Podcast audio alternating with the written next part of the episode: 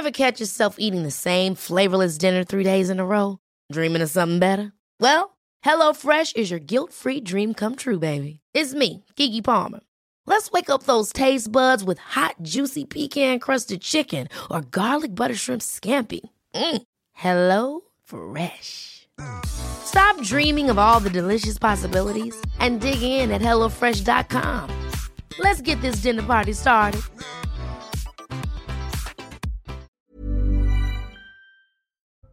Nous ne nous arrêterons pas, la guerre se poursuivra jusqu'à la fin. En déplacement pour la deuxième fois depuis le début de la guerre, Benjamin Netanyahou s'est exprimé aux côtés de ses soldats à Gaza. Le Premier ministre israélien a promis une intensification de l'offensive militaire. Et pendant ce temps, le pape François appelle à la paix et dénonce la situation humanitaire désespérée dans l'enclave palestinienne. Le souverain pontife s'est exprimé à l'occasion de son traditionnel discours de la fête de Noël. Le Saint-Père demande une libération des otages et un arrêt immédiat des opérations militaires sur place. En France, 11 personnes se sont échappées du centre de rétention administrative de Paris-Vincennes ce lundi matin. Ce groupe d'individus a réussi à sectionner le grillage qui entoure cet établissement. Ils sont activement recherchés par les forces de l'ordre. Et puis un entrepôt du secours populaire a été cambriolé près de Grenoble. Ça s'est passé euh, samedi dans la commune d'Échirolles. Des palettes de dons ont été pillées, des locaux et des véhicules ont été saccagés avec un préjudice estimé à 300 000 euros.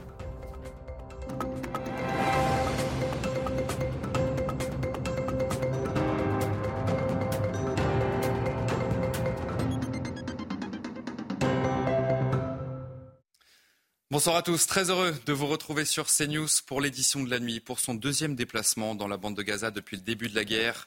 Le Premier ministre israélien a donc promis une intensification de son offensive militaire dans l'enclave palestinienne.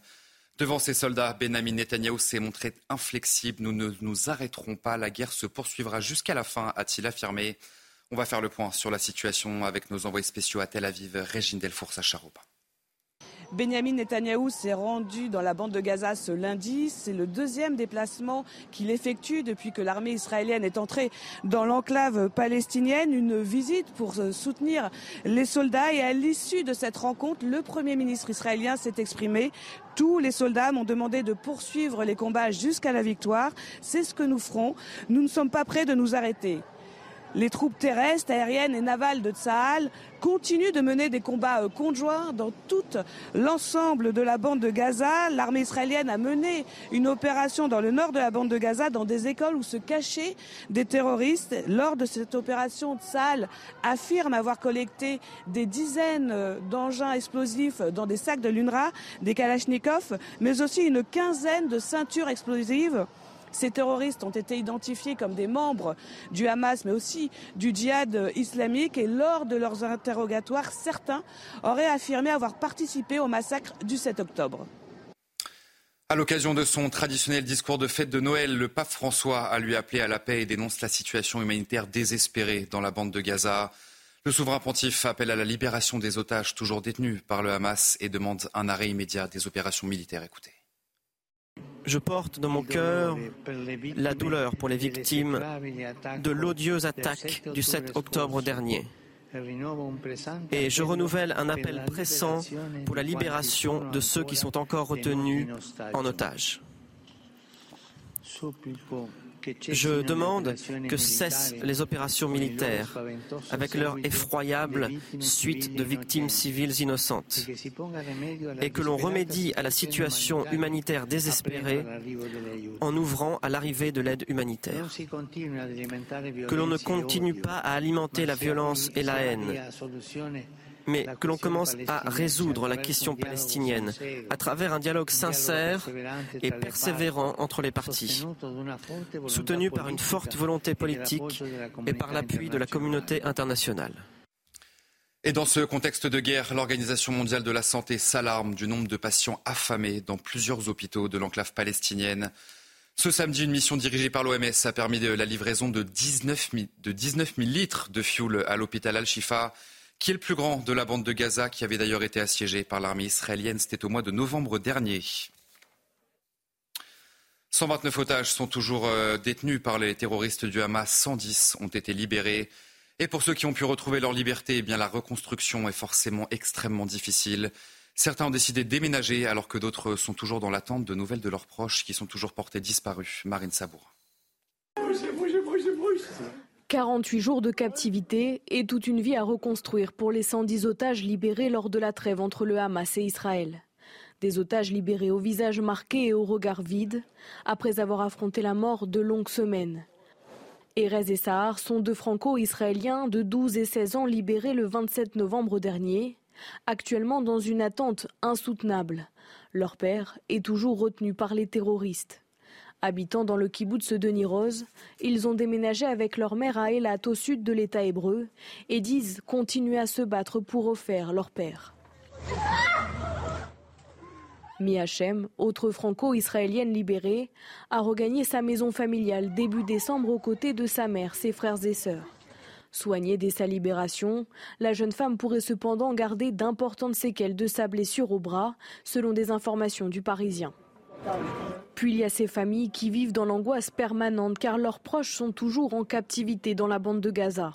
La famille Bibas, dont quatre membres sont toujours retenus, et notamment Kfir, bébé de 10 mois, assure à nos confrères du Parisien ne pas avoir eu une seule nouvelle de leurs proches.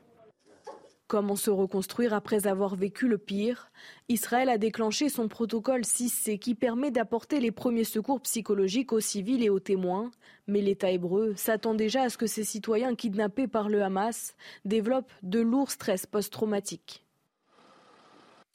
C'est la période des contes de Noël et pourtant cette histoire n'est pas un conte. Elle se déroule dans la vallée du Jourdain en Cisjordanie. Alors que la guerre entre le Hamas et Israël fait chaque jour plus de victimes, eh bien une dizaine d'Israéliens ont décidé de venir aider des Palestiniens qui sont confrontés très régulièrement aux provocations de la part de colons israéliens. Et ils n'hésitent pas, vous allez le voir, à s'interposer face à leurs compatriotes. Le récit signé Viviane Hervier. Avec une dizaine d'autres militants, Mickey Fischer, israélienne de 73 ans, participe à l'entretien de ce puits de surface. C'est le seul point d'eau ici, dans cette vallée du Jourdain, où plusieurs familles palestiniennes élèvent chèvres et moutons. Je suis contre la violence. Je ne pense pas que quelqu'un gagne une guerre. Des gens meurent et je pense que tout le monde veut vivre. Depuis l'attaque du Hamas contre Israël le 7 octobre dernier, les actes de violence de la part des colons israéliens extrémistes se sont multipliés en Cisjordanie. Depuis le jour où les colons sont arrivés, ils nous harcèlent lorsque les moutons mangent en leur jetant des pierres. Ce petit groupe de militants israéliens dissuade les colons de commettre des actes de violence. Pourtant, Aïliet ne se fait pas trop d'illusions sur la portée de leur action. Je pense qu'il y a 99% de chances qu'il n'y ait jamais de paix au Moyen-Orient si nous faisons quelque chose et qu'il y a 100% de chances qu'il n'y ait jamais de paix au Moyen-Orient si nous ne faisons rien. Alors nous devons faire quelque chose pour ce petit pourcentage, que les choses s'améliorent. La paix, le mot semble avoir disparu du vocabulaire dans cette région et pourtant Ayelet, Miki et les autres y croient encore. Dans le reste de l'actualité, cette nuit, après cinq jours d'immobilisation dans la Marne, l'Airbus A340 a atterri ce lundi soir à Bombay. Avec 276 passagers à son bord, 27 sont restés en France, 25 ont déposé une demande d'asile. L'appareil arrivé jeudi à Vatry pour une escale technique est resté immobilisé en raison d'un signalement anonyme faisant état de soupçons de traite d'êtres humains. 11 personnes se sont échappées du centre de rétention administrative de Paris-Vincennes ce lundi matin. Ce groupe d'individus a réussi à sectionner le grillage qui entoure cet établissement et sont toujours activement recherchés. Maureen Vidal. Aucune alarme n'a retenti ce matin à 9h lorsque 11 étrangers du centre de rétention administrative de Paris-Vincennes ont forcé une fenêtre pour s'évader. Ce groupe d'individus a réussi à sectionner le grillage qui entoure l'établissement. Ce bâtiment, qui compte 235 places, est pourtant surveillé 24 heures sur 24 par la police. Reda Bellage, unité SGP Police Île-de-France, dénonce leur situation de travail. Notre organisation syndicale ne cesse de dénoncer le fait que les locaux sont vétustes, qu'il y a un manque de sécurité pour les collègues et qu'il y a un, manque, un grand manque d'effectifs sur place. Donc euh, ce qui peut, je pense, expliquer déjà euh, en grande partie la problématique euh, des évasions. Un événement qui survient deux jours après un incendie de matelas dans une chambre qui avait déjà provoqué une tentative d'évasion de 50 placés du centre. Ces 11 évadés ne sont pas fichés au titre de la radicalisation. Ils sont activement recherchés par les forces de l'ordre qui ont renforcé la surveillance sur le site. L'actualité, c'est aussi le cri d'alerte des surveillants pénitentiaires. Le nombre de détenus en France, vous le savez, a atteint un niveau record cette année. Ils sont plus de 75 000 pour 61 000 places disponibles. Et ça n'est pas sans conséquence. Au centre pénitentiaire de Graguignan, deux surveillants ont été agressés ce week-end. Raphaël Lazreg, Augustin Donadieu. La journée de samedi au centre pénitentiaire de Gradignan en Gironde a été une nouvelle fois mouvementée. Une surveillante a été blessée à la jambe alors qu'un de ses collègues a reçu plusieurs coups au visage. La surpopulation carcérale est un gros problème, selon Frédéric Bescon. Plus il y a de détenus, plus il y a de problèmes, plus il y a de violence, plus il y a d'agressions. C'est un contexte très particulier. Tous les mois, nous battons des, records. Euh, il y a toujours de plus en plus de détenus au quotidien dans les prisons françaises. Et bien évidemment, euh, le, rapport, euh, le rapport de force des personnels n'est pas suffisant pour contenir toute cette masse. Trop de détenus, consommation de produits stupéfiants. Pour de nombreux syndicats, les maisons d'arrêt en France sont au bord de l'implosion. La consommation de drogue en détention va générer de la violence elle génère mécaniquement de la violence pour, des causes différentes.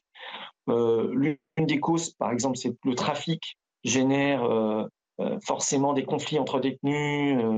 La consommation de cocaïne ou la consommation de cannabis peut générer, à un moment donné, une crise psychotique de, la part, du détenu qui va partir en vrille complètement et qui va agresser un personnel pour faire face à la surpopulation carcérale, le gouvernement a mis en place un plan qui vise l'ouverture de 15 000 places de prison d'ici 2027.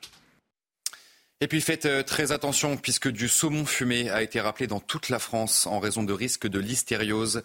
C'est la marque Sass le Fumoir qui est concernée par ce rappel. Le lot de saumon fumé tranché de Norvège a été distribué par des grossistes. Je vous disais donc, grande prudence si vous avez récemment acheté ce produit.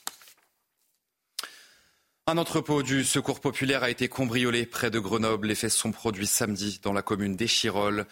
Des palettes de dons ont été pillées, des locaux et des véhicules ont été saccagés, avec un préjudice estimé à 300 000 euros. Je vous propose d'écouter euh, la réaction du secrétaire général de Secours populaire français. On a vraiment touché le cœur du Secours populaire, le cœur de la solidarité, en période où la population a vraiment besoin d'une solidarité euh, de la, population, de l'ensemble des citoyens. Et on trouvait que c'est la première fois au secours que tout le monde en parle, entre nous on en parle. C'est la première fois qu'on vit vraiment ça, parce que tout le monde est choqué, tout le monde est ému, parce qu'il y a, y a du vol, il y a de la dégradation, il y a un saccage, euh, des camions abîmés, déchirés, de la tôle déchirée, au, sens propre du mot déchiré. Euh, les photos sont impressionnantes et quand on rentre dedans, tout le monde reste. Il n'y en a pas un qui sort sans les larmes aux yeux parce qu'il me dit c'est pas normal ce qui arrive, c'est pas normal. La loi immigration a divisé la classe politique, bien sûr, et a même créé une fracture au sein de la majorité. La semaine dernière, l'ancien ministre de la Santé Aurélien Rousseau a d'ailleurs présenté sa démission au gouvernement. Alors, à quelques jours maintenant de cette nouvelle année, allons-nous assister à un remaniement au sein même du gouvernement? Les éléments de réponse signés Elodie Huchard. Les rumeurs de remaniement se font de plus en plus pressantes au sein des cabinets ministériels. On nous explique qu'il y a une incertitude, une angoisse parce que les conseillers savent que pour certains, leurs heures sont comptées. Il y a trois questions. Quand, pourquoi et qui? D'abord, le quand. On sait que le premier conseil des ministres aura lieu le 3 janvier, mais la fourchette serait plutôt dans la première quinzaine de janvier. Pourquoi? D'abord, il y a des ajustements à faire puisqu'on a vu par exemple qu'Aurélien Rousseau, ministre de la Santé, a démissionné. Son poste est donc à pourvoir, même si pour l'instant, sa collègue Agnès Firmin le Baudot l'occupe par intérim. Il y a aussi des ministres qui sont un peu à bout de souffle ou qui ont été eux-mêmes repris par le président de la République après des erreurs. On peut citer par exemple Rima Abdul Malak, la ministre de la Culture, qui s'est exprimée sur l'affaire de Pardieu et a été corrigée directement par le chef de l'État, ce qui n'est jamais bon signe. Emmanuel Macron aussi, qui a vu ces ministres qui ont été peu solidaires au moment de la loi immigration, ces ministres de l'aile gauche qui ont dit qu'ils voulaient démissionner. Le chef de l'État n'aurait pas apprécié cette pression. Et puis surtout, il y a une volonté aussi de donner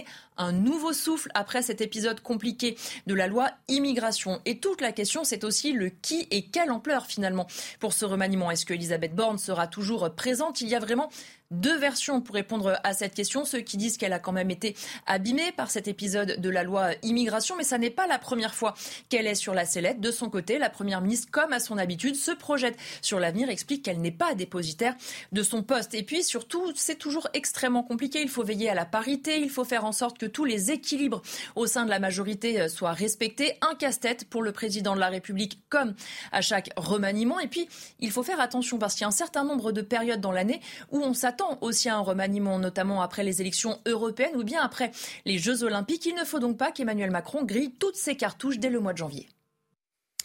Et alors que 32 départements ont décidé de s'opposer à cette loi immigration, eh certaines communes de France approuvent ce texte adopté par le Parlement. C'est le cas à Issingeau en Haute-Loire. Dans cette commune, Marine Le Pen est arrivée en tête au premier tour de l'élection présidentielle. Alors cette loi immigration est perçue comme une bonne nouvelle pour une grande partie des habitants. marie Chevalier et Marine Sabourin. À Issingeau, commune de 7500 habitants située aux portes de l'Auvergne, les habitants se disent discrètement soulagés du vote de la loi immigration.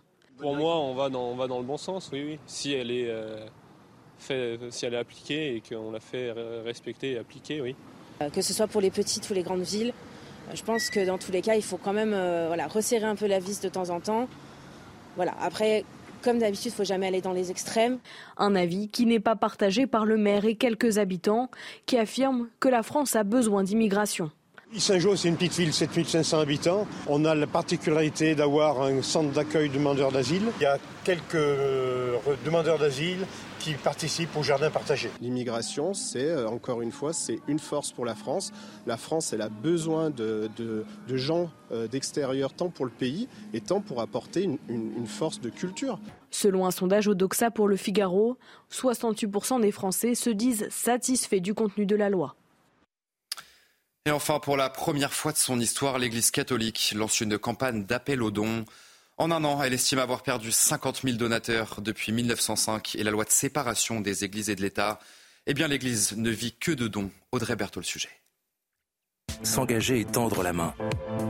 Publicité à la télévision, affiche dans les gares. Pour la première fois de son histoire, l'Église catholique lance une campagne d'appel aux dons. En un an, elle estime avoir perdu 50 000 donateurs. Les jeunes n'ont selon elle pas le même réflexe que leurs aînés. Les jeunes donnent moins non pas qu'ils soient pas généreux, mais peut-être qu'ils le, le connaissent pas assez, et ça c'est pour ça qu'on fait des campagnes de ce type. Euh, ils ne donnent pas autant, ou même pas du tout, par rapport à leurs aînés, les parents, les grands-parents, etc. Donc c'est une, ces dons sont très importants pour que l'Église puisse mener toutes les missions qu'elle mène au quotidien, toute l'année, partout en France sur le terrain. Entre 2021 et 2022, l'Église a reçu 813 000 dons. Or, la France compte près de 5 millions et demi de catholiques pratiquants. Pour les fidèles, cette opération est très importante. On reçoit beaucoup et donc c'est à notre tour de donner. L'Église a besoin de nous, elle a besoin de nos contributions. Les jeunes ne donnent pratiquement pas, c'est sûr, et c'est nous qui donnons à notre âge. Déjà lancée, la campagne durera une semaine. Allez-vous euh, rester bien avec nous sur CNews dans un instant, votre journal des sports. Et on ouvre ce journal des sports avec du football et une équipe d'Arsenal qui est sans doute l'une des équipes favorites du championnat. Actuellement premier de Première Ligue avec un point d'avance sur Liverpool et Aston Villa, les hommes de Mikel Arteta semblent armés contrairement à la saison dernière où ils ont craqué dans la dernière ligne droite. Le récit de Raphaël Rodin. Pas de flamboyance, mais de la consistance. Arsenal a souffert contre Liverpool mais n'a pas craqué. It was very different game to last year, but uh, what they've done today in this pitch, in this stadium, with the atmosphere that they created as well, that was something else. Uh, and the maturity and the courage that we showed, I think we should be really proud of our players. Fierté d'être leader avant Noël pour la deuxième année de suite, mais ça s'arrête là. Est-ce que vous les voyez dans six mois à peu près être champions ces Gunners d'Arsenal ah Non, moi je les vois toujours pas. non, non, je les vois pas parce que on parlait d'expérience. Ils sont à la 70e minute et ils se retrouvent à 1 contre 5. C'est pas possible. Ça veut dire qu'ils n'ont pas appris des, années précédentes. Regarde, ils se sont gênés. Oh, le contre pour Liverpool. Il n'y a plus que Declan Rice pour Arsenal. Et tous les Reds à l'assaut de la surface. Salah, Salah pour Trent, Alexander-Arnold de la barre. Ça fait pas but, mais dans les faits, ça peut pas arriver. Tu les vois champions? En jouant comme ça, oui, bien sûr. ils, ont, ils ont plus de possibilités que l'année dernière. Accepter, assumer le déséquilibre, savoir souffrir. Il est peut-être là le progrès de l'équipe d'Arteta, mais quoi qu'il arrive, rester fidèle à son identité. That shows a lot of consistency for this new group in the best league in the world to do it for two years in a row. But that's it. You know, we are where we want to be right now, and we all deserve a beautiful dinner tomorrow with our families. But the next day we are back on it because West Ham is going to be very very tough again. De la mesure, du réalisme surtout, les Gunners n'ont qu'un point d'avance sur leurs poursuivants. L'an dernier, la marge de 5 points sur City à Noël n'avait pas suffi. Elle a un mot de tennis dans ce journal des sports et une image venue d'Australie, c'est celle de Naomi Osaka qui est arrivée à Brisbane. L'ex numéro 1 mondiale, titré quatre fois en Grand Chelem, s'apprête à reprendre la compétition la semaine prochaine. C'est une excellente nouvelle pour le tennis et le tennis féminin d'ailleurs.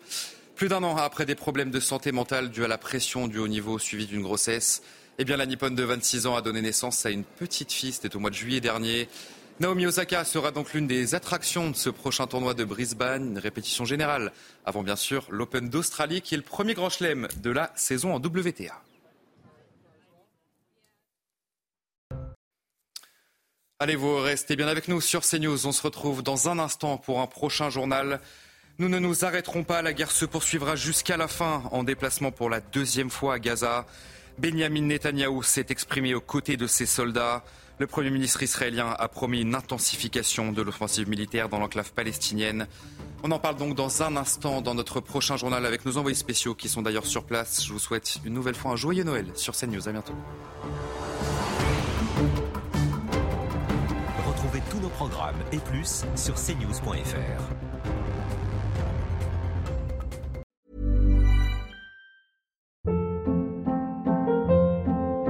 Hold up. What was that? Boring. No flavor. That was as bad as those leftovers you ate all week. Kiki Palmer here, and it's time to say hello to something fresh and guilt-free. Hello Fresh. Jazz up dinner with pecan-crusted chicken or garlic butter shrimp scampi. Now that's music to my mouth. Hello Fresh. Let's get this dinner party started. Discover all the delicious possibilities at HelloFresh.com.